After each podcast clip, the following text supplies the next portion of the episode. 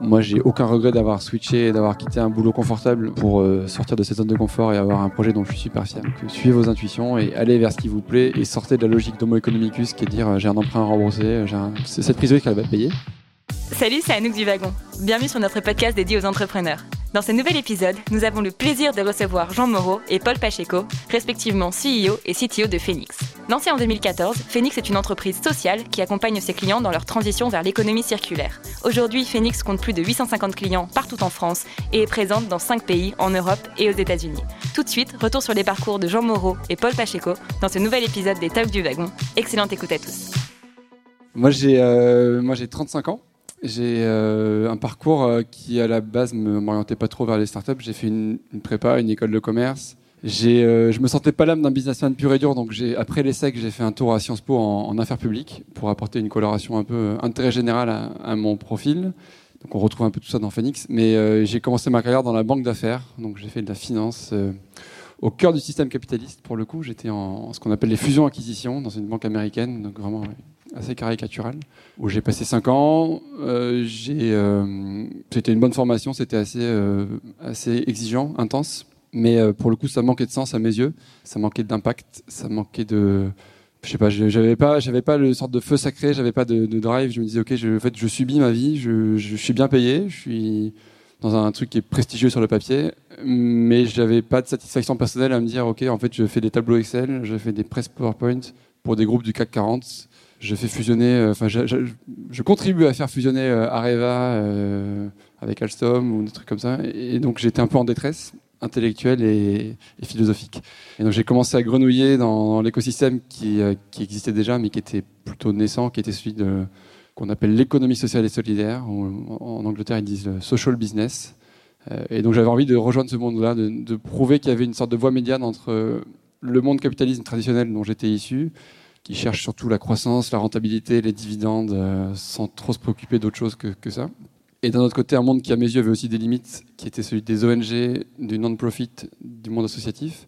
Et on avait, on avait la vocation, avec mon associé Baptiste, qui n'est pas là ce soir, mais qui a tout autant de mérite que nous, de vouloir réinventer un peu ça et de dire, en fait, il existe une voie médiane, un mi-chemin entre le monde du profit et le monde du non-profit.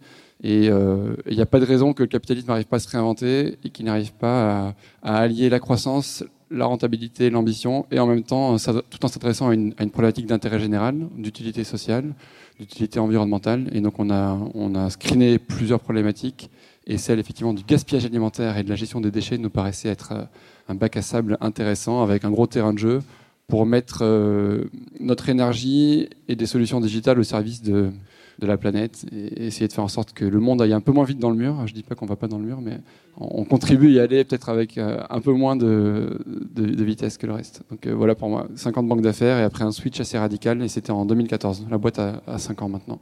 Et Paul a un parcours un peu différent mais qui est assez similaire quand même dans, la réflexion. Euh, exactement, donc merci beaucoup pour l'invitation. parcours au départ complètement différent. Donc moi je suis vraiment beaucoup plus, bah, enfin, je suis beaucoup plus autodidacte, c'est-à-dire que niveau parcours scolaire, ça a été beaucoup plus court. Moi, après le bac, j'ai tout de suite eu envie de travailler. J'ai quand même fait un BTS et une école d'informatique pour être spécialisé en technologie Microsoft. À la base, c'était le monde du point net qui, explosait, euh, qui explosait il y a 8 ans, donc euh, je me suis tout de suite spécialisé là-dedans.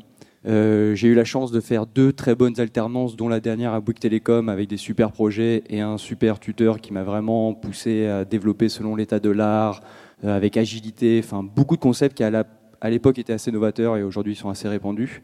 Et de fil en aiguille, après euh, trois sociétés, une expérience en SS2I qui a duré cinq ans, dont quatre ans dans des très grands groupes, euh, mes dernières missions ont été dans des, gestionnaires de places de marché aussi, donc dans de la finance. Je savais que je ne voulais pas travailler là-dedans. Et euh, j'ai eu un peu une crise de la quarantaine, une crise de la trentaine à 28 ans. Je me suis dit, euh, tu travailles depuis 7 ans tous les jours, tu travailles tous les jours, tu vas faire du code, tu vas j'étais aussi chef de projet, donc tu vas aller gérer des projets, tu vas aller gérer une équipe. Est-ce que tu peux faire la même chose, mais pour essayer d'améliorer un peu la société ou le monde? Euh, à Phoenix, il y, a, deux très fortes tendances, et ceux qui veulent sauver un peu la planète et ceux qui veulent aider la société. C'est vraiment deux, c'est vraiment deux caractéristiques de Phoenix. Et donc moi, c'était vraiment, je voulais essayer d'améliorer la société dans laquelle on vit. Donc, quitte à travailler tous les jours, autant que c'est un sens. Et donc, je suis arrivé à Phoenix il y a maintenant, enfin, il y a bientôt trois ans. Super, merci beaucoup. Euh, et du coup, Phoenix, pour euh, ceux qui ne la connaissent pas encore, c'est quoi exactement, avec vos mots? Donc nous, en gros, qu'est-ce qu'on fait? On, accompagne la distribution, les industriels, donc euh, les Carouf, Leclerc, Franprix, qui est un de nos gros clients, Innocent, Nestlé, enfin bref, tout, tout, le monde professionnel, grosso modo, sur la route du zéro déchet, et notamment zéro déchet alimentaire. donc on est dans la deuxième vie de leurs invendus qu'on gère avec trois, trois solutions. C'est un truc en trois séquences. On prend les invendus à partir de J-4, J-3 par rapport à leur date de péremption, donc de l'alimentaire ou, du non alimentaire d'ailleurs. Et euh, au lieu de le foutre à la poubelle, en incinération, en enfouissement, en décharge, comme c'était fait historiquement par des prestataires euh, de waste management et de gestion des déchets que je ne citerai pas, on propose une alternative qui est euh, plus de bon sens, qui est de dire on va faire trois trucs. Premièrement, on va proposer aux consommateurs de racheter ces invendus à prix cassé. Il y a une application mobile, grand public, qui est disponible sur tous les stores que je vous invite à télécharger dès à présent, qui est gérée euh, par Jeanne qui est, là ce soir, euh, qui avant était chez Stuart, donc il y avait déjà une coloration techno euh, et, application. Donc voilà, premier truc, B2C, on revend aux consommateurs à moins de 30, moins 40, enfin plutôt d'ailleurs moins 50%, voire plus même, les invendus aux consommateurs. Vous vous connectez, en fait Franprix va mettre en ligne un panier qui vaut entre, autour de 12 euros de valeur vendu à 5 euros. Euh, c'est la date courte, il faut, il, faut le, il faut le consommer ce soir ou demain. Euh, nous, on prélève 1 euro par transaction et on reverse le reste au magasin. En un, le consommateur. En deux, si jamais, ou en parallèle de ça, on propose aux, assos, caritatifs de récupérer les invendus dans une logique de solidarité. Ça, c'est notre métier historique. Donc, on va connecter le magasin avec euh, la Croix-Rouge, les Restos du Cœur, la Banque Alimentaire, le Secours Populaire. Et donc, les invendus finissent non plus à la poubelle, mais dans des, dans des redistribution de, solidarité aux plus démunis. Et en trois, après le conso et les assos, on propose le résidu aux animaux.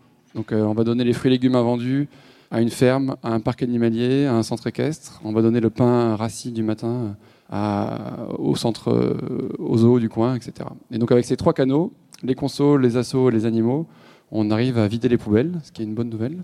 On arrive à, progressivement au zéro déchet, au zéro waste, et, donc il n'y a plus rien à collecter, il n'y a plus rien à emmener à l'incinérateur, il n'y a plus rien à emmener en, centre de tri. Donc voilà, en, deux mots, ce qu'on fait chez Phoenix, on est une alternative au monde traditionnel du déchet. On essaie de mettre en place un nouveau standard qui, en fait, euh, on parle beaucoup d'innovation de rupture. Nous, c'est juste qu'on a remis un peu de bon sens au cœur du système et on a essayé de faire en sorte que ces outils digitaux une application mobile et une place de marché digital qui est une sorte de vente privée du B2B ou du mythique de l'invendu, euh, soit au service de, la deuxième vie des produits et, de la réduction du gaspillage alimentaire. Et pour compléter, euh, il y a aussi euh, tous les upcyclers. Donc c'est un slogan qu'on a depuis le début chez Phoenix, mais c'est que les déchets des uns sont la matière première des autres. Et une fois qu'on a réussi à revaloriser tout ce qui était alimentaire à jour pour les associations, alimentaire un peu dépassé pour tout ce qui est animaux, on peut, nos chefs de projet qui sillonnent toute la France, euh, l'Espagne et le Portugal, vont vérifier les poubelles des magasins. Et typiquement, il y a plein de régions où on trouve euh, des filières pour le polystyrène, des filières pour le carton, des filières pour euh, les gravats, enfin plein de, plein de produits qui anciennement étaient toujours à la benne, toujours incinérés ou toujours enfouis. Et finalement, on trouve des personnes où c'est vraiment leur matière première, ils ont besoin de ces produits. Et donc, juste en se connectant à la plateforme Phoenix, au service Phoenix, ils récupèrent toute cette matière première gratuitement. Donc, on réduit du gaspillage, on réduit de l'incinération, donc on réduit des bennes de déchets. Et en plus, on va proposer vraiment des matières premières et des moyens de, produire à des personnes à moindre coût, voire gratuit. C'est un, concept qui est à la mode et qui s'appelle l'économie circulaire, qui est un peu la, V2 du recyclage. On, considère que les déchets des uns sont la matière première des autres et que le déchet n'est pas seulement une source de contraintes, de problèmes et de, coûts, mais euh, est quelque part une sorte de vraie matière première. Et, euh, et donc voilà, on essaie de donner aux déchets cette lettre de noblesse. Et, voilà notre vision en gros. Euh, et par rapport juste aux grandes étapes de la création euh, de, Phoenix, euh, tu nous as un petit peu parlé de, comment t'étais venue l'idée, mais est-ce que entre le point de départ et la naissance de celle-ci et ce qui est Phoenix à date, il y a eu des, des, pivots, des choses qui ont évolué, des adaptations que tu as dû opérer par rapport à ton projet initial? Oui, il y, en a eu un paquet. Il y a eu beaucoup de souvent, on raconte la success story Phoenix de façon linéaire. On dit salut, on était deux, on est 130. bon, en fait, on, est, passé de 0 à 10 millions de chiffre d'affaires en, en 4 ans. Ça, c'est pour les médias et pour, et pour le storytelling, dans la vraie vie, ça a été beaucoup plus compliqué que ça. Il y a eu au moins plusieurs problèmes. Un problème de, des problèmes de gouvernance déjà. Au départ, on était trois, on n'est plus que deux euh, dans l'équipe de, cofondateurs. Donc il y a eu, euh, comme souvent, un erreur de casting à l'origine et qu'on a, qu'on a, qu'on a traité euh, comme on a pu. Ça a été pas simple. Et après, sur le produit en lui-même, enfin sur le service, on a fait plusieurs pivots.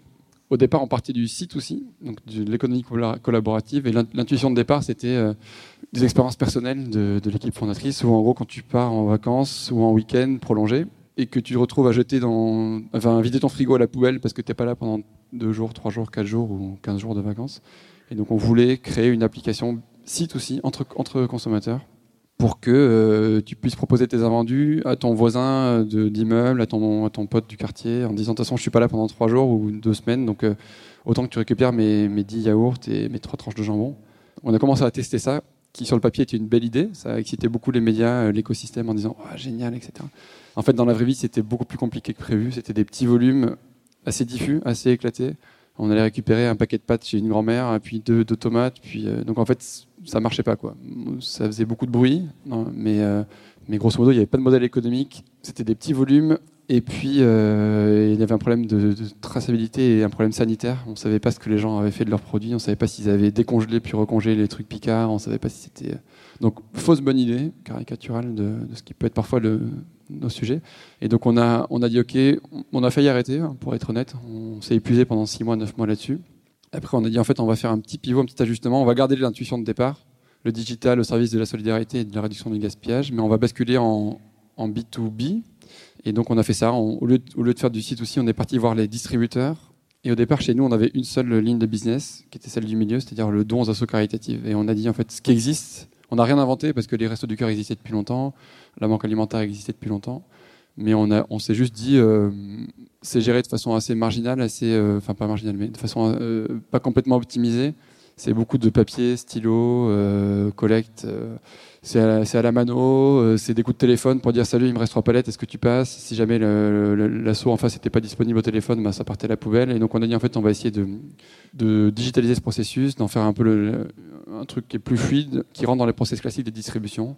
Et donc euh, on a fait ce pivot-là, et après on a changé trois fois de modèle économique aussi, parce qu'au départ on avait une vision très digitale, qui était de dire en fait on est une place de marché, ou en tout cas on est une boîte euh, SaaS, donc on va vendre un abonnement et un setup fee, qui était bien mais collait pas à la réalité parce qu'en fait on avait un métier hybride à mi-chemin entre du digital et aussi du service physique, d'accompagnement, de change management, de logistique en magasin. Donc on a abandonné le modèle de pure SaaS pour un modèle euh, au succès. en fait on a dit en fait on vous coûte rien si on n'est pas bon. Si on est bon on prend une commission au succès et euh, ça a tout changé pour, pour notre croissance. Je sais pas si tu veux rajouter des trucs toi qui as suivi aussi le bah, c'est une des raisons pour lesquelles aussi euh, j'ai postulé à Phoenix à la base. C'est le fameux business model, donc qui était déjà à la V3 quand je suis arrivé.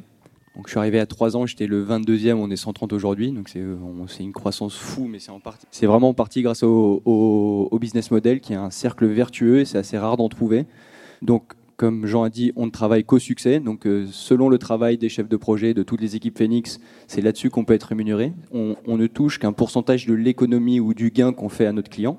Donc là-dessus, c'est très facile aussi d'arriver dans un magasin. On peut dire, nous, on va vous prendre que quelques heures, mais on va vous faire gagner de l'argent. Et de toute manière, vous nous payez que si vous avez réellement une économie.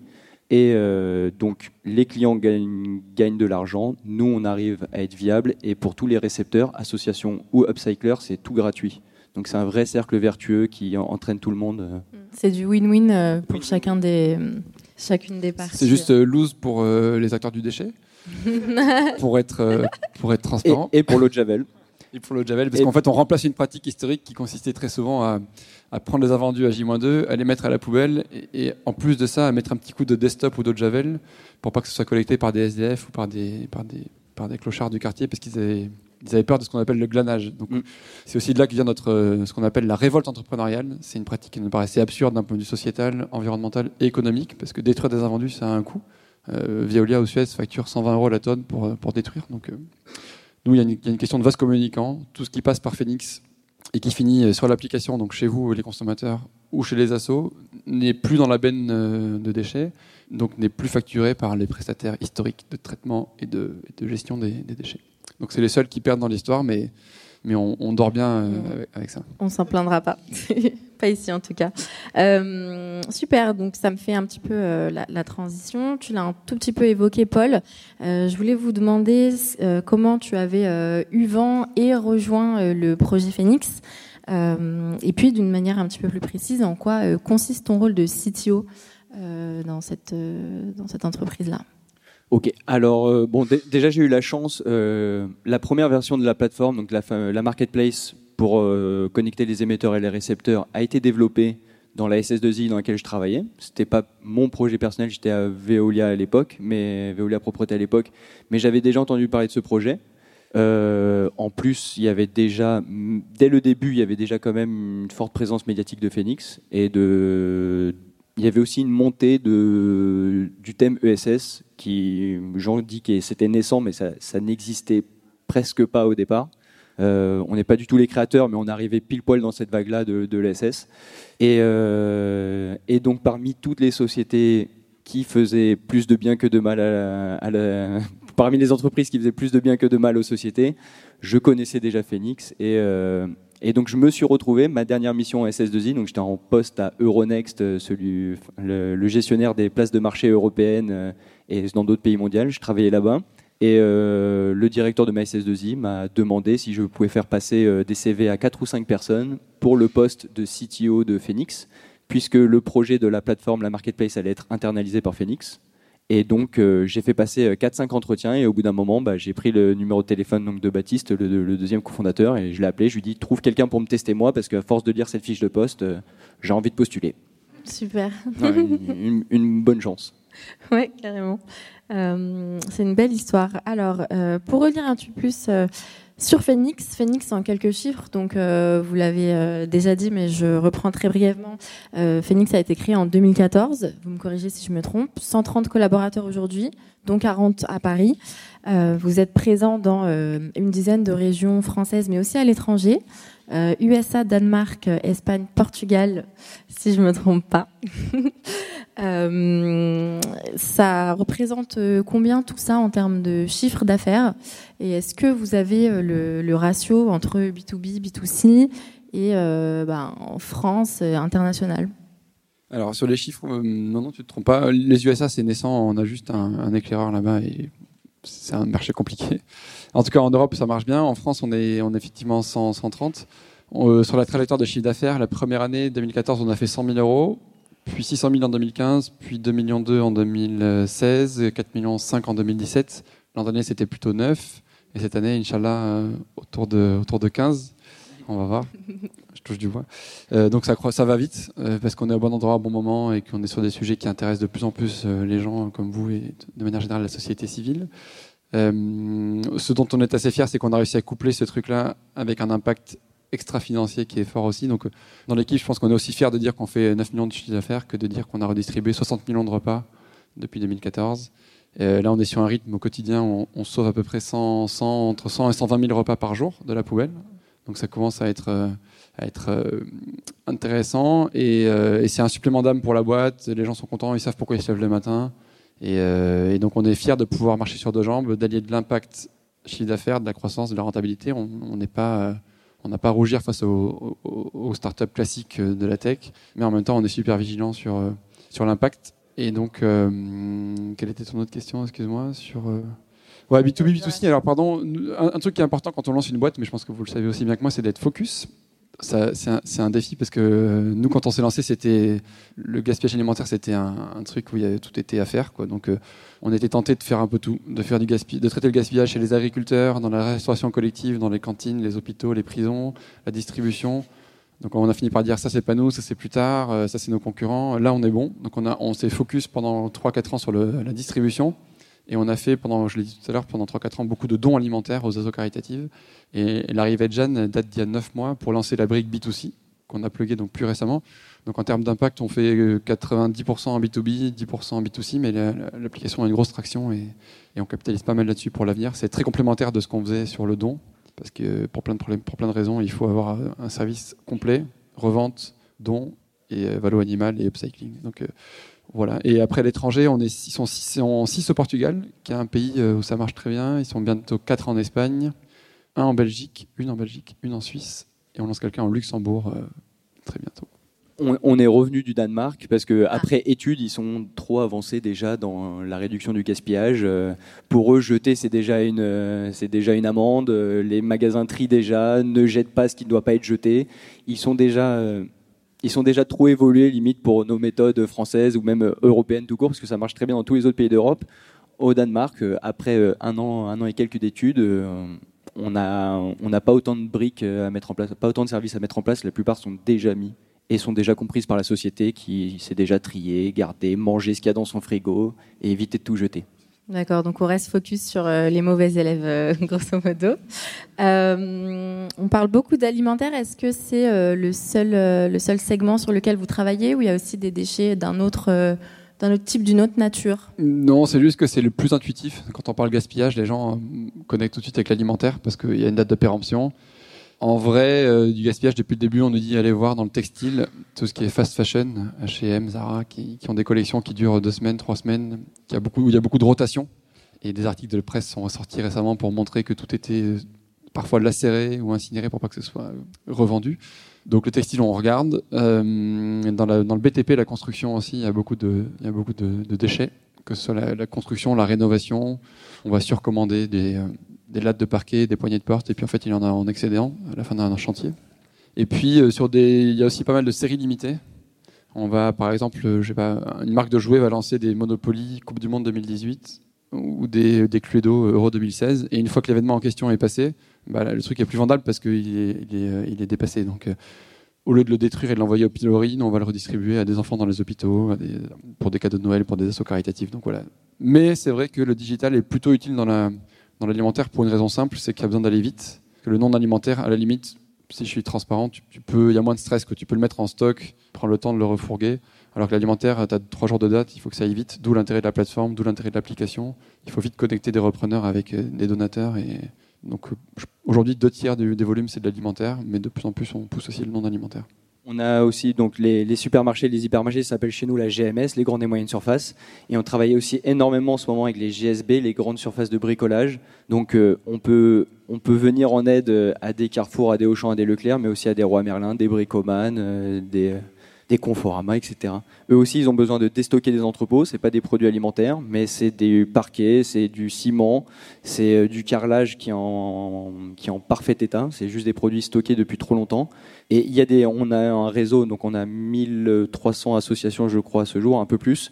Et euh, dessus, on a quand même 200 associations spécialisées dans la construction, dans la rénovation de bâtiments, dans la construction de maisons pour euh, des personnes qui sont qui sont dans le besoin. Donc, euh, que ce soit notre, notre BU, notre business unit événementiel aussi, qui va récupérer tous les invendus, et c'est que du non alimentaire dans les musées et dans les événements qu'ils font.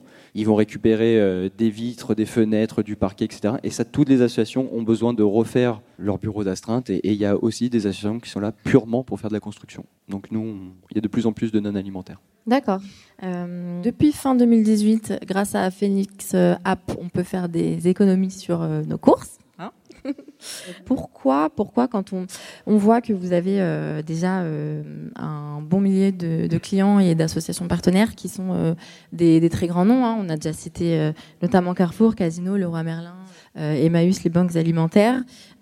pourquoi avoir fait ce choix de lancer une activité B2C qu'est-ce qui vous a qu'est-ce qui vous a motivé et surtout comment vous vous distinguez de vos concurrents notamment Too Good To Go ou Optimium pour ne pas les nommer.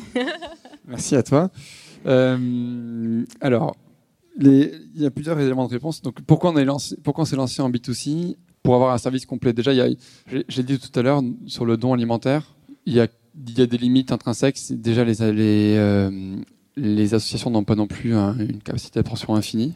Une fois qu'on a donné 50 euh, palettes de, de, de gazpacho et de jus de fruits, bah, elles sont saturées, donc il faut qu'on trouve d'autres canaux d'évacuation. En fait, il y a plus d'offres que de, demandes. Donc euh, pour nous, c'était intéressant de, pouvoir capitaliser sur les 60 millions de consommateurs français pour euh, mettre la pierre à l'édifice de la réduction du gaspillage, parce qu'on ne va pas non plus saturer les assauts de produits. Donc c'était un canal d'évacuation qui était complémentaire.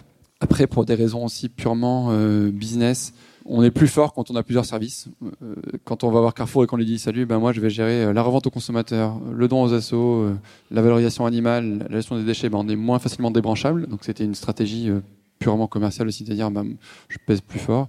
Troisième truc, c'était qu'on voulait créer aussi un réflexe sur toute la chaîne et créer de la préférence de marque. Donc c'est pas une campagne de com ni comme marketing, mais c'est de dire Phoenix est présent sur. on est le restaurant gaspillage alimentaire. Donc que ce soit en B2C, en B2B, en, et donc, comme ça, on, est présent sur tout le spectre euh, global.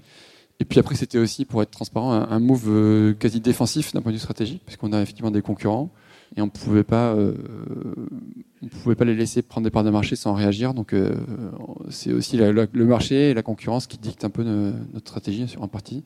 Et puis, on a fait un bon casting. Donc, on avait la bonne personne, le bon produit. On sentait que le marché était en train de décoller, donc on s'est dit allez, on, y va, on tente. Et, puis je pense que le dernier élément, c'est aussi pour nous en tant que fondateur. C'est quand tu as fait 5 euh, ans sur un même produit, c'est cool pour nous d'avoir un nouveau défi. De dire voilà, on a fait 5 ans sur le B2B, on n'est pas lassé, mais euh, il faut qu'on se, faut qu'on se réinvente, qu'on se renouvelle. Et donc c'est chouette de, partir sur un nouveau défi en B2C qui est un nouveau, un nouveau moyen pour nous de fonctionner. On ne connaît pas, on, découvre l'acquisition, le traffic management, le content management. Mm-hmm. et, euh, en tant qu'entrepreneur, c'est une façon aussi de, de, renouveler l'expérience et de, garder un peu le feu sacré pour 2, 3, 4 ans supplémentaires. Sinon, tu peux, tu peux aussi t'épuiser. quoi. Bien sûr. Du coup, euh, je me tourne euh, vers toi, Paul, côté, euh, du côté de la technique. quels sont les, les, challenges que vous rencontrez au, quotidien ou voire en ce moment précis. Et, et, comment vous vous organisez dans la team de développeurs? Alors, mes bah bon, déjà, ça, ça change vraiment en fonction des étapes de la de l'entreprise, hein, puisque on est je suis le 22e ou le 23e à arriver à Phoenix. Au début, j'étais seul. Après, on a rapidement monté à 2, 3, 4. Aujourd'hui, on est 6. Mais euh, mon plus gros objectif, ça a été bon, déjà de sortir une application qui fonctionne, puisque ce n'était pas le cas à l'arrivée de la, plateforme qu'on a reçue de la SS2I. Et le deuxième, la deuxième grande difficulté, ou de moins le deuxième grand challenge, pas difficulté, mais très grand challenge à Phoenix, c'est qu'on est une boîte qui est éclatée sur toute la France, avec beaucoup de chefs de projet qui sont sur le terrain tous les jours. Euh, à la base, on n'est pas vraiment une boîte euh, tech à 100%, on est une boîte plutôt low tech. Et mon, plus grand challenge depuis, que je suis arrivé à Phoenix, c'est accompagner euh, l'accompagnement au changement et la transformation digitale. C'est-à-dire que vu qu'on a une expansion aussi bah, fulgurante et dans toutes les régions, on avait des chefs de région qui pilotaient vraiment vraiment bien ce qu'ils faisaient, mais chacun avait sa manière de piloter, ses spreadsheets Excel, ses indicateurs, ses moyens de calculer la performance de chaque région il a fallu un peu consolider tous les, euh, tant bien techniquement que sans la technique, mais il a fallu consolider toutes nos manières de fonctionner partout en France, en Espagne, au Portugal. Il, fallu, et il, faut faire un outil qui correspond au fonctionnement de tout le monde, de toutes les enseignes. Donc chaque enseigne a ses spécificités, chaque client ses spécificités, et chaque région de France a ses spécificités. Donc euh, on a euh, autant d'heures de développement que d'heures de formation quasiment. Euh, c'est pour ça qu'on a dû faire arriver aussi une personne spécifiquement pour faire le product tuning. C'est-à-dire que la, la redescente d'informations de terrain et la priorisation est tellement importante que c'était un des plus grands défis à Phoenix. C'était pas vraiment que technique. La technique devait vraiment traduire ce qu'il y avait sur le terrain et c'était cette traduction qui a été difficile à avoir dans un premier temps. Mhm. C'est précisément la question que j'allais vous, vous, poser juste après euh, à tous les deux. Euh, vous êtes effectivement une start-up tech slash low tech. Euh, votre activité, elle est principalement aussi euh, terrain, logistique. Vous avez des problématiques euh, très très très très terrain. c'est un peu, c'est donc de cette manière-là que vous que vous scalez par rapport à, votre activité, vos nouvelles ouvertures, prochaines ouvertures de villes ou de, de pays. Est-ce qu'il y a d'autres choses, d'autres conseils qu'on peut prendre à ce niveau-là? Bon, alors déjà, le, finalement, le fait qu'on soit low-tech, ça a vraiment, les, quelques années, les, trois ou quatre dernières années qui sont passées, ont prouvé que c'était quand même la bonne solution. C'est-à-dire que d'avoir euh, une énorme quantité de chefs de projet qui parcourent le, terrain, ça peut sembler comme une contrainte, mais comparé à tous nos concurrents qui sont vraiment only tech, qui ont personne sur le terrain et qui ont qu'une boîte de, de développement avec des super outils peut-être, mais la qualité ne peut jamais, dans ce métier-là, le, métier de la gestion des déchets, le coaching anti-gaspi et euh, dans la grande distribution encore plus, qui est un milieu, enfin qui est, qui est un monde où il y a vraiment le temps pour rien, tout le monde est surchargé en temps, c'est très compliqué de les faire changer de, de mentalité. C'est très très très important, c'est même primordial d'avoir une personne dans le magasin et dans l'association tous les mois. On va valider que le magasin suit bien ce qu'on les préconisations, que le don alimentaire se quantifie bien, que le don non alimentaire se met en place, que le prochain service est déjà envisagé pour la suite. Et il faut aussi aller valider que l'association euh, donne bien les produits, qu'il n'y a pas de rupture de chaîne du froid. On doit avoir un contrôle qualité sur vraiment toute la chaîne pour qu'on soit pris au sérieux. Donc le fait d'avoir vraiment des chefs de projet sur le terrain et pas qu'une armée de développeurs, c'est finalement une des meilleures choses, euh, une des meilleures choses qui nous sont arrivées. Ouais, vrai. Au début, on, on pensait que hum, qu'avec un login, un mot de passe, on allait réduire le gaspillage euh, en, France. On a compris que c'était un outil au service d'un projet plus vaste. Et ce qu'on a vécu, c'est que hum, la, la- la tech, le digital, de manière générale, nous a aidé plutôt à changer d'échelle. Mais au départ, pour être honnête, c'était plutôt un c'était plutôt un boulet, quoi. Parce que déjà, ni mon, associé plus que moi, mais on n'avait pas une culture tech très développée, c'est pas à dire.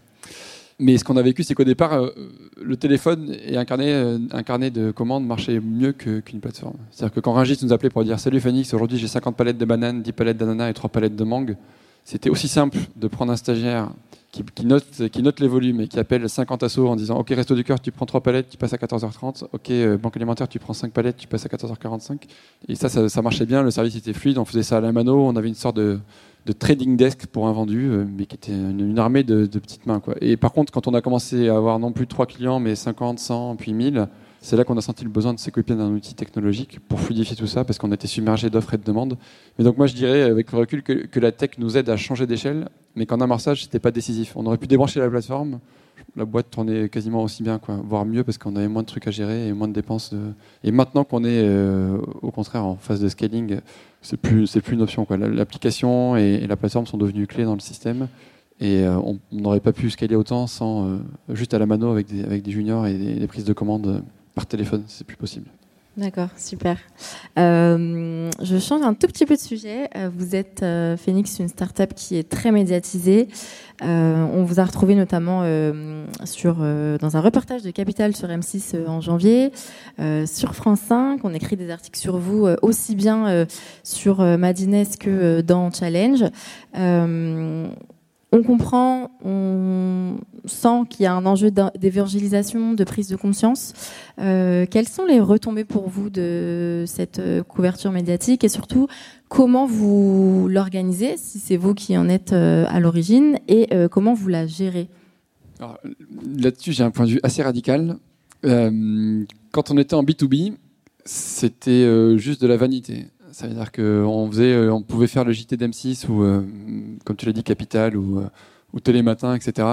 Sur le moment, au début, on était tout excités. hein. La première fois, on était tout excités. On était trop bien. On, on prenait trois jours à préparer le reportage, à faire un storyboard, etc. Et puis, en fait, quand on s'est rendu compte de l'impact, c'est-à-dire qu'on recevait des CV, on recevait des likes sur Facebook, on recevait des textos de, ta grand-mère qui t'a vu à la téloche. Mais à part ça, il n'y avait jamais un directeur de Leclerc qui nous avait appelé. Enfin, en tout cas, je pense que ça crée, ça installe la marque, ça crée un réflexe, etc. Et ça participe à l'évangélisation. Mais les retombées étaient, étaient, euh, étaient vachement secondaires et sou- souvent même, pour être honnête, un peu décevantes. En revanche, quand on communiquait dans des trucs beaucoup moins sexy mais très ciblés, des magazines de grande consommation euh, qui s'appellent Linéaire ou LSA Grande Conso, ou encore pire, enfin encore pire, encore différent, quand on, pas pire, quand on communiquait dans ce qu'on appelle la PQR, la presse quotidienne régionale, c'est-à-dire le Dauphiné Libéré, la Dépêche du Midi, euh, Ouest France. Bah là, on s'aperçoit que le patron de Super U à Bar-le-Duc, euh, il, lit son canard local et que du coup, il est intéressé, il t'appelle. Donc, euh, on avait démystifié la puissance des gros médias traditionnels. Alors, Madines, French Web, etc., ça c'est sûr, mais même les échos, la tribune, c'est encore trop, trop technique pour le grand public.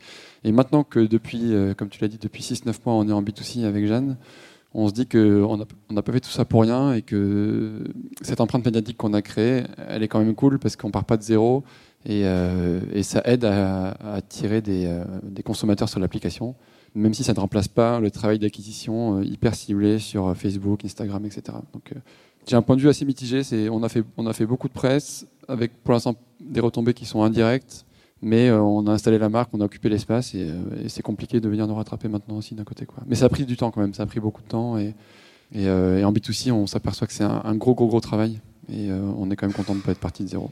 Et moi, par exemple, un petit exemple, c'est juste après le dernier reportage de Capital.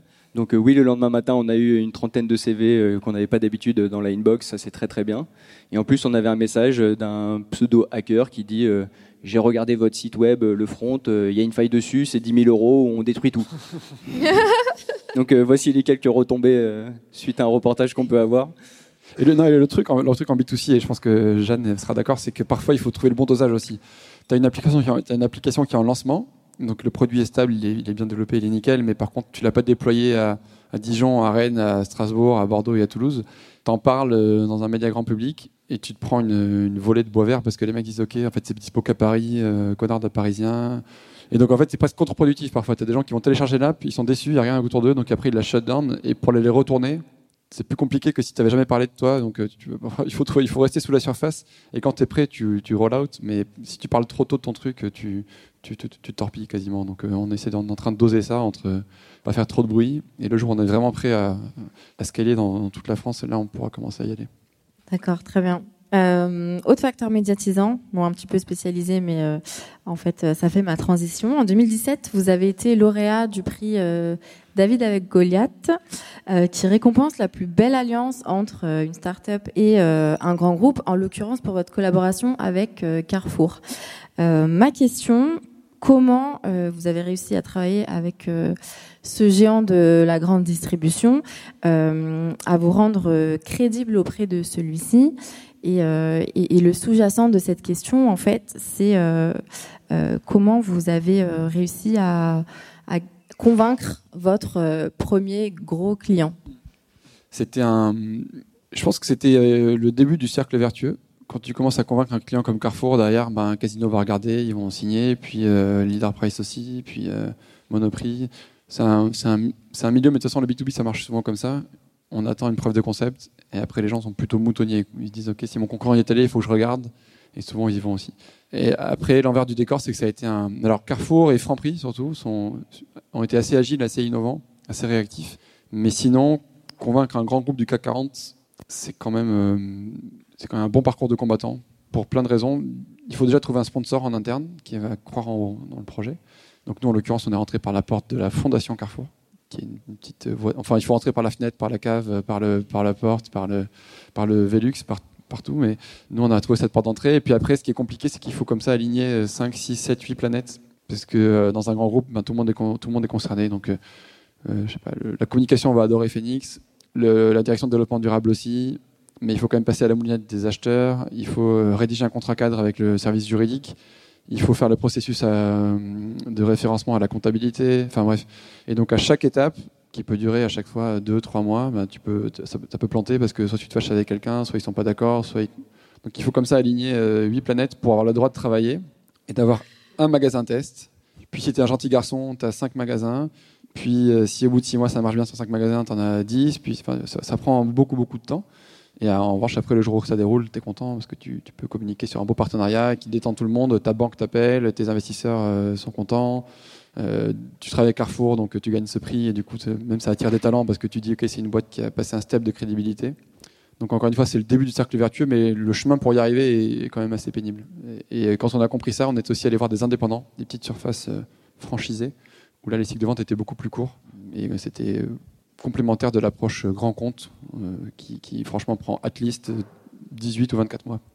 Et sans, parler de, des problématiques de connexion avec les, DSI, les systèmes d'information, les systèmes de caisse, où ils sont super frileux à avoir des gens qui sont intrusifs sur, euh, sur leur gestion des stocks et sur leur gestion euh, informatique. Donc euh, Paul pourra en parler, mais euh, c'est un enfer.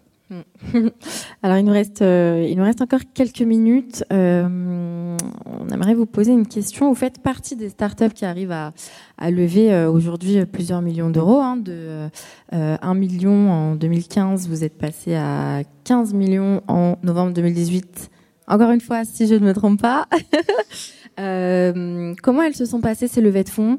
Qu'est-ce que alors bon, on devine un petit peu maintenant euh, que le temps a passé, mais euh, qu'est-ce que vous avez fait différemment euh, Quel levier vous- avez pu activer euh, en 2018 euh, qui n'existait pas ou en 2015 Et est-ce que vous avez des conseils, notamment pour nos amis entrepreneurs, futurs entrepreneurs peut-être, dans le choix notamment des, des investisseurs? Ouais, ça c'est plutôt mon sujet. Hum, euh, même si la tech aide à lever des fonds, parce que c'est évidemment ce que Ouais. les fonds adorent. S'il n'y a pas d'histoire digitale, tech, scalabilité, euh, C'est pas trop à la mode. s'il n'y a pas de produits d'actifs à racheter potentiellement, bah, tu peux pas lever un euro, en tout cas pas dans ces proportions-là. Donc euh, nous, comment on a fait? Donc on, on s'est créé avec déjà, le, premier conseil, c'est qu'il ne faut pas créer une boîte pour lever de l'argent. Ce n'est pas une fin en soi. Il vaut mieux avoir un service qui marche, qui fait du chiffre d'affaires, qui a des clients. Et la levée de fonds est juste un service, enfin, est juste un outil au service de l'accélération, mais, il ne faut pas se planter. Quoi. Donc, euh, aujourd'hui, on célèbre beaucoup les levées de fonds, on célèbre beaucoup les closings, etc. Mais en fait, euh, je préfère avoir des clients qu'avoir des investisseurs. Et je pense que ça doit être le cas pour vous tous, même si euh, les investisseurs essaient de créer de la valeur et ils y arrivent de, temps en temps. Euh, donc nous, on a, commencé avec 1000 euros de capital, 500 euros chacun avec Baptiste, donc une approche assez ligne pour le coup, low profile, en se disant, voilà, c'est pas un métier qui nécessite beaucoup d'investissement, on va amorcer la pompe en, avec peu de, en serrant la ceinture, on se paye pas, etc.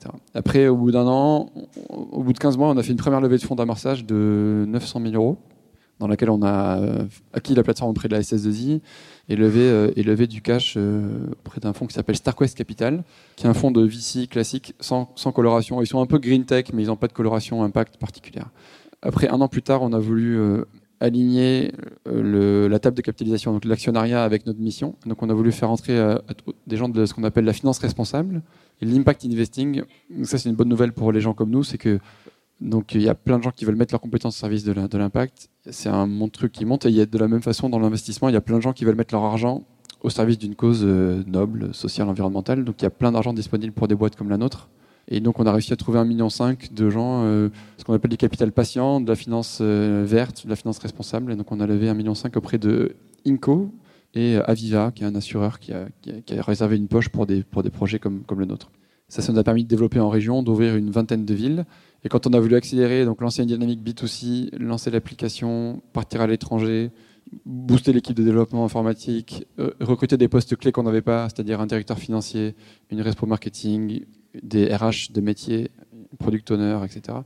On a, euh, on a levé, on a fait un gros tour de table où on partait pour lever 6 euh, ou, 7 millions. C'est ce que j'avais mis dans, le challenge à l'époque. Et en fait, de fil en aiguille, on a eu plus d'intérêt que prévu, donc on a levé 15 millions. C'était en novembre 2018 tout récemment. Et, euh, et ça, c'est des fonds de changement d'échelle, des fonds de, scaling. Et on a, on a quatre fonds. Donc euh, on s'est pris comme ça, mais pourquoi ça a marché? Parce qu'on avait une boîte qui fonctionnait, c'est tout en fait. Quand tu as une boîte qui tourne, qui crée de la valeur, qui a de l'impact, qui est gérée, je vais pas dire bien gérée parce que c'est prétentieux, mais qui est, gérée de façon correcte au moins, sans, trop de scandale. Aujourd'hui, je trouve qu'il y a quand même sur le marché, il y a plus d'argent que de bons projets. Le VC est vachement à la mode, l'impact est vachement à la mode, et donc quand tu as la chance d'avoir un bon projet sur un marché qui est à la fois gros, profond et mature, sur un sujet qui est sexy, on, a, on, a, on a euh, vu, j'ai fait un roadshow assez massif, je pense que j'ai vu 22 ou 23 fonds. Il y en a qui n'ont pas aimé, mais on a eu 12 offres, donc euh, c'est des choses qui, enfin c'est des sujets qui intéressent. Et donc on a fait notre choix, on a pris un quatuor, on a pris un fonds qui s'appelle ETF, qui est un fonds de green tech euh, basé à Londres, ça veut dire Environmental and Technology Fund. Donc c'est un fonds qui, qui ne finance que des boîtes dans la techno au service de l'environnement. Eux, ils ont mis 7 millions. Ils sont leaders sur le tour. Il y a Arkea Capital, qui est la, la, branche VC d'une banque qui s'appelle Crédit Mutuel Arkea. On a la BPI, la Banque publique d'investissement, qui est un fonds écotechnologie aussi, qui a mis de l'argent, euh, et ainsi de suite. Quoi. Donc, euh, et l'autre bonne nouvelle, c'est que on arrive sur un, sur un sujet comme ça à lever de l'argent aussi en subvention.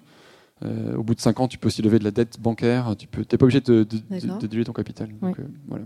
Mais juste un truc qu'on n'a pas dit jusqu'à maintenant, c'est qu'il y a un truc qui nous a bridé dans la levée de fonds, c'est un engagement qu'on a pris, parce que chez Phoenix, on est une, on, je vous l'ai dit en ouverture, on est une boîte euh, privée, donc on a, on est une SAS, statut, statut marchand, on n'est pas une ONG, on n'est pas une asso. En revanche, on, est, euh, on a deux trucs, on est, ce qu'on appelle B Corp, c'est-à-dire qu'on B Corp, c'est un label américain qui est pour les boîtes euh, qui, font attention à la planète et à leur personnel. Et on a un agrément qui s'appelle l'agrément ESUS, qui implique trois choses. Euh, on a une échelle de salaire qui est de 1 à 7 dans les statuts. Donc, c'est-à-dire que la, personne la mieux payée peut être euh, 7 fois mieux payée que le, plus petit salaire de la boîte.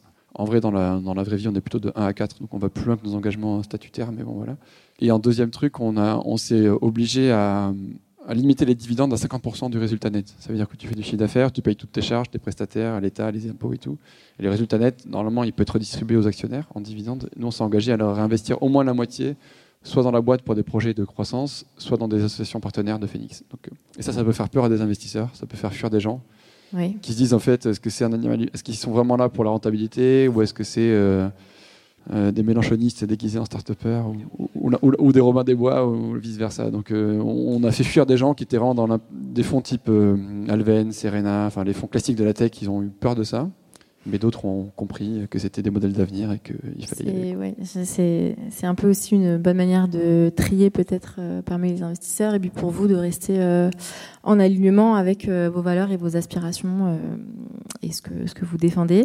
Alors s'il nous reste un tout petit peu de temps, du coup, quels sont les les projets, les chantiers en cours? Qu'est-ce que vous allez faire de toute cette belle cagnotte? Waouh. Alors, euh, bon, le déploiement de la plateforme chez tous nos clients, chez toutes les associations, bien évidemment, ça reste nous, équipe IT, la première, la première problématique, le premier enjeu. Mais derrière, il y a tout un tas de projets qui étaient euh, qui étaient pas dans les cartons, mais qui a été priorisé, qui a des priorités un peu plus basses. Et grâce à la levée de fonds, nous, on a pu doubler l'équipe, donc on est passé de 3-6 très rapidement. Et là, il y a encore un poste qui est en train de, de- se compléter là, on l'a vu aujourd'hui.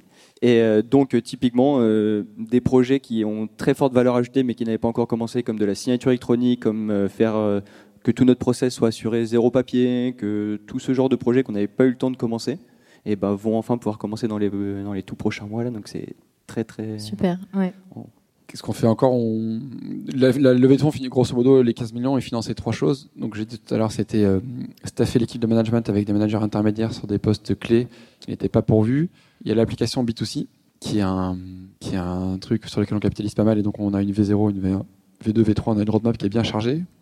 On met en place un ERP, enfin on processe la boîte, qu'on on gère euh, comme une- on devient une vraie petite PME de, qui, se structure. Ce que tu veux jamais faire quand tu es entrepreneur, c'est-à-dire tu veux pas faire de fiches de poste, de grille de salaire, euh, de process, de RP, et en fait tu finis par le faire. Donc, euh, après il y avait l'étranger aussi. Donc euh, au début on avait une personne en Espagne et une personne au Portugal et là on a dit en fait ça marche donc autant accélérer.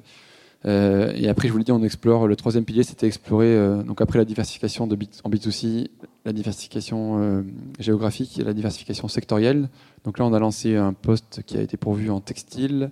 On lance euh, la réduction du gaspillage dans la restauration collective, donc dans les cantines, les hôpitaux, les collèges, les lycées, Euh, BTP aussi. Et, euh, et voilà. Et dernier truc, ouais. Et dernier truc, on, étend notre, il y a deux trucs encore, pardon. On étend notre méthodologie à la gestion des déchets au sens large. On se dit pourquoi se limiter au gaspillage alimentaire et aux invendus. En fait, on peut gérer de la même façon le polystyrène, le carton, les cagettes, les palettes. Et donc on trouve des repreneurs alternatifs pour tous ces volumes de produits et de déchets. Et dernier truc, c'est un truc qui est pas tech, en tout cas pour l'instant. On a lancé un réseau de magasins qui s'appelle les épiceries Nous Anti-Gaspi. C'est des réseaux de magasins physiques. On a quatre euh, et bientôt, enfin, on veut en faire 25 d'ici fin 2020. C'est des boutiques euh, qui sont à, Rennes, à Saint-Malo, à Laval, bientôt à Paris 19 et, ailleurs, et qui, ne revendent que des produits moches, déclassés, hors calibre, des fins de promo, des, défauts de production, etc. Donc on, essaie de réinventer le déstockage sous la promesse de l'anti-gaspillage alimentaire. Et donc ça c'est un projet qui, euh, demande du cash parce qu'il faut acheter des produits, les revendre, euh, prendre, des, boutiques, des mobiles, du, meu- du meuble, des, des systèmes de caisse, etc. Donc il y a une partie de l'argent, un million sur les 15, qui est fléché vers euh, l'accélération de ce réseau de magasins. Ça revient à ce que tu disais, on est, on est, on est tech mais pas que, on essaie d'être un peu omnicanal. Donc quand tu es un consommateur, tu peux faire deux choses, soit venir sur notre application mobile, soit venir en magasin directement acheter des invendus. Super, parfait. Euh, vous le savez certainement, le wagon forme euh, de futurs euh, entrepreneurs, on l'espère. Euh, Est-ce que vous avez un conseil à donner à, à ces futurs entrepreneurs? Alors oui, moi personnellement, je suis plus autodidacte que grandes écoles d'informatique. euh, et la seule, enfin pour moi pas la seule et unique, mais la plus grande chose, c'est la curiosité des développeurs. C'est la passion des développeurs. C'est-à-dire que on peut aimer développer un moment, mais si on est vraiment passionné, on va se former aux nouvelles techno, on va approfondir des sujets, on va coder un peu chez soi et pas voir ça comme euh, une tare ou comme une perte de temps. Vraiment voir ça comme une amélioration et il faut être capable de s'amuser en développant et de trouver la construction des algorithmes, des pages, que ça soit du front, du back ou entre les deux. Il faut trouver ça intrigant, il faut essayer de faire mieux à chaque fois. Si très vite, au bout de une, deux, trois années de développement, on, pense que ce qu'on fait est rébarbatif ou est tout le temps la même chose, c'est c'est un signal assez fort. Il faut tout le temps rester euh, enthousiaste du prochain développement, des, des prochaines fonctionnalités à faire. On peut se dire que c'est juste des lignes de code qu'on empile, mais non, c'est des solutions crée, enfin qu'on imagine d'abord, et après qu'on va créer, qu'on va aller déployer en plus. Euh, pour moi, j'ai toujours gardé ce côté intellectuel et créatif. Il faut jamais que je me dise que mon travail d'hier sera le même qu'aujourd'hui et le même que demain. Très très important. Donc garder vraiment cette passion. Et la deuxième chose, c'est euh, il faut même en tant que développeur, il faut vraiment savoir expliquer son développement il faut savoir expliquer les fonctionnalités qu'on va mettre au marché et être sûr que ce qu'on développe a le plus de business value. Il faut jamais entendre que la voix du développeur, même si la voix technique, quelquefois, on peut voir des contraintes que d'autres personnes ne peuvent pas voir. Il faut tout le temps rester 100% besoin du client final. 100% besoin du terrain. Bah, chez nous, c'est le terrain, c'est des magasins, des associations et des chefs de projet Phoenix qui utilisent la plateforme. On a trois typologies de clients avec plein de sous-déclinaisons. Et il faut qu'à chaque fois qu'on va développer quelque chose, ça corresponde à un besoin d'une de ces, de de nos utilisateurs quotidiens. Et éviter les demandes un peu farfelues, enfin savoir repérer les, les choses qui vont ne servir que vraiment à 3-4% des utilisateurs. Sinon, on s'y perd assez vite. Merci. Hum, Alors moi, il y a trois conseils que je dis souvent, mais je préfère les marteler. Euh, le premier, c'est évidemment qu'on n'est jamais aussi bon que dans un secteur ou dans un projet pour lequel on a le, on a le feu sacré et, et l'agnac. Donc euh, moi, j'ai aucun regret d'avoir switché et d'avoir quitté un boulot confortable pour euh, sortir de cette zone de confort et avoir un projet dont je suis super fier, etc. Donc euh, suivez vos intuitions et, allez vers ce qui vous plaît et, sortez de la logique d'homo economicus qui est de dire euh, j'ai un emprunt à rembourser, j'ai un loyer à payer. Enfin, cette prise de risque, elle va payer. Deuxième truc en tant qu'entrepreneur, c'est, je trouve que pour moi le plus dur, ça a été de trouver le juste dosage entre la persévérance, qui est plutôt une qualité, et l'entêtement, qui est plutôt un défaut. C'est-à-dire qu'on lance un truc, ça marche pas, et on s'entête, et, euh, et on n'arrive pas à voir, on est dans une sorte de mirage, on n'arrive pas à voir que ça marchera jamais, on continue, on continue, on continue. Et en même temps, parfois, le fait de continuer, de faire un coup de pioche de plus, ça débloque un truc. Donc, euh, il faut savoir trouver le bon dosage entre, ok, par exemple, le Danemark, ça fait 18 mois qu'on essaye, ça décolle pas, j'arrête. C'est dur de dire non, mais il faut le faire. Et inversement, ce que je racontais au début, les pivots stratégiques, on a fait un, deux, trois, j'aurais pu m'arrêter au deuxième, on a fait le troisième et ça a tout changé. Donc, euh, c'est dur de dire euh, stop ou allez, ça mérite que je fasse encore un petit effort. Et c'est ça qui, à mon avis, c'est ça toute la, tout le job d'un entrepreneur, c'est de trouver le, bon arbitrage entre je fais encore deux semaines d'effort ou alors au, contraire je cut tout de suite, ça, ça va nulle part. Et troisième conseil, je pense que le plus, euh, la ressource que vous avez de plus précieuse, c'est votre temps. Et euh, il y a beaucoup de vampirisation autour de l'entrepreneuriat. Il y a beaucoup de voleurs de temps. Il y a beaucoup de, choses qui sont. Euh, on va vous inviter euh, sur un forum, sur un salon, il faut savoir dire non. Il faut savoir rester focus client. Il faut savoir rester focus exécution. Il faut savoir. Si, mettons, vous allez à Vivatech, ce que je conseille pas à grand monde, mais si j'y vais, c'est à quoi ça me sert, quel est mon retour sur investissement, si j'y passe deux heures, qu'est-ce que je peux en attendre, et sinon j'y vais pas et je reste à mon, à mon, bureau et je fais un truc vraiment focus. Donc euh, le focus et la gestion ultra rationnelle et ultra radicale de votre temps, avec une, vraiment une logique de retour sur investissement et, et de ne pas se laisser euh, embarquer par, par l'écosystème parce que, euh, parce que sinon on peut vite papillonner et perdre, perdre son temps et, et se défocaliser. Donc euh, voilà mes trois conseils pour ce soir. J'espère qu'ils vous seront utiles, mais j'en doute pas. Ouais, merci beaucoup. Ils, sont été, ils ont été euh, écoutés avec attention et certainement retenus. Donc voilà, merci beaucoup en tout cas pour tout ce retour d'expérience. C'est fini pour aujourd'hui. Merci d'avoir écouté ce podcast. Si cet épisode vous a plu, pensez à vous abonner sur iTunes ou Spotify. Et si ce n'est pas déjà fait, je vous invite à laisser un avis et à le partager sur vos réseaux préférés. À la semaine prochaine pour un nouvel épisode. Salut à tous.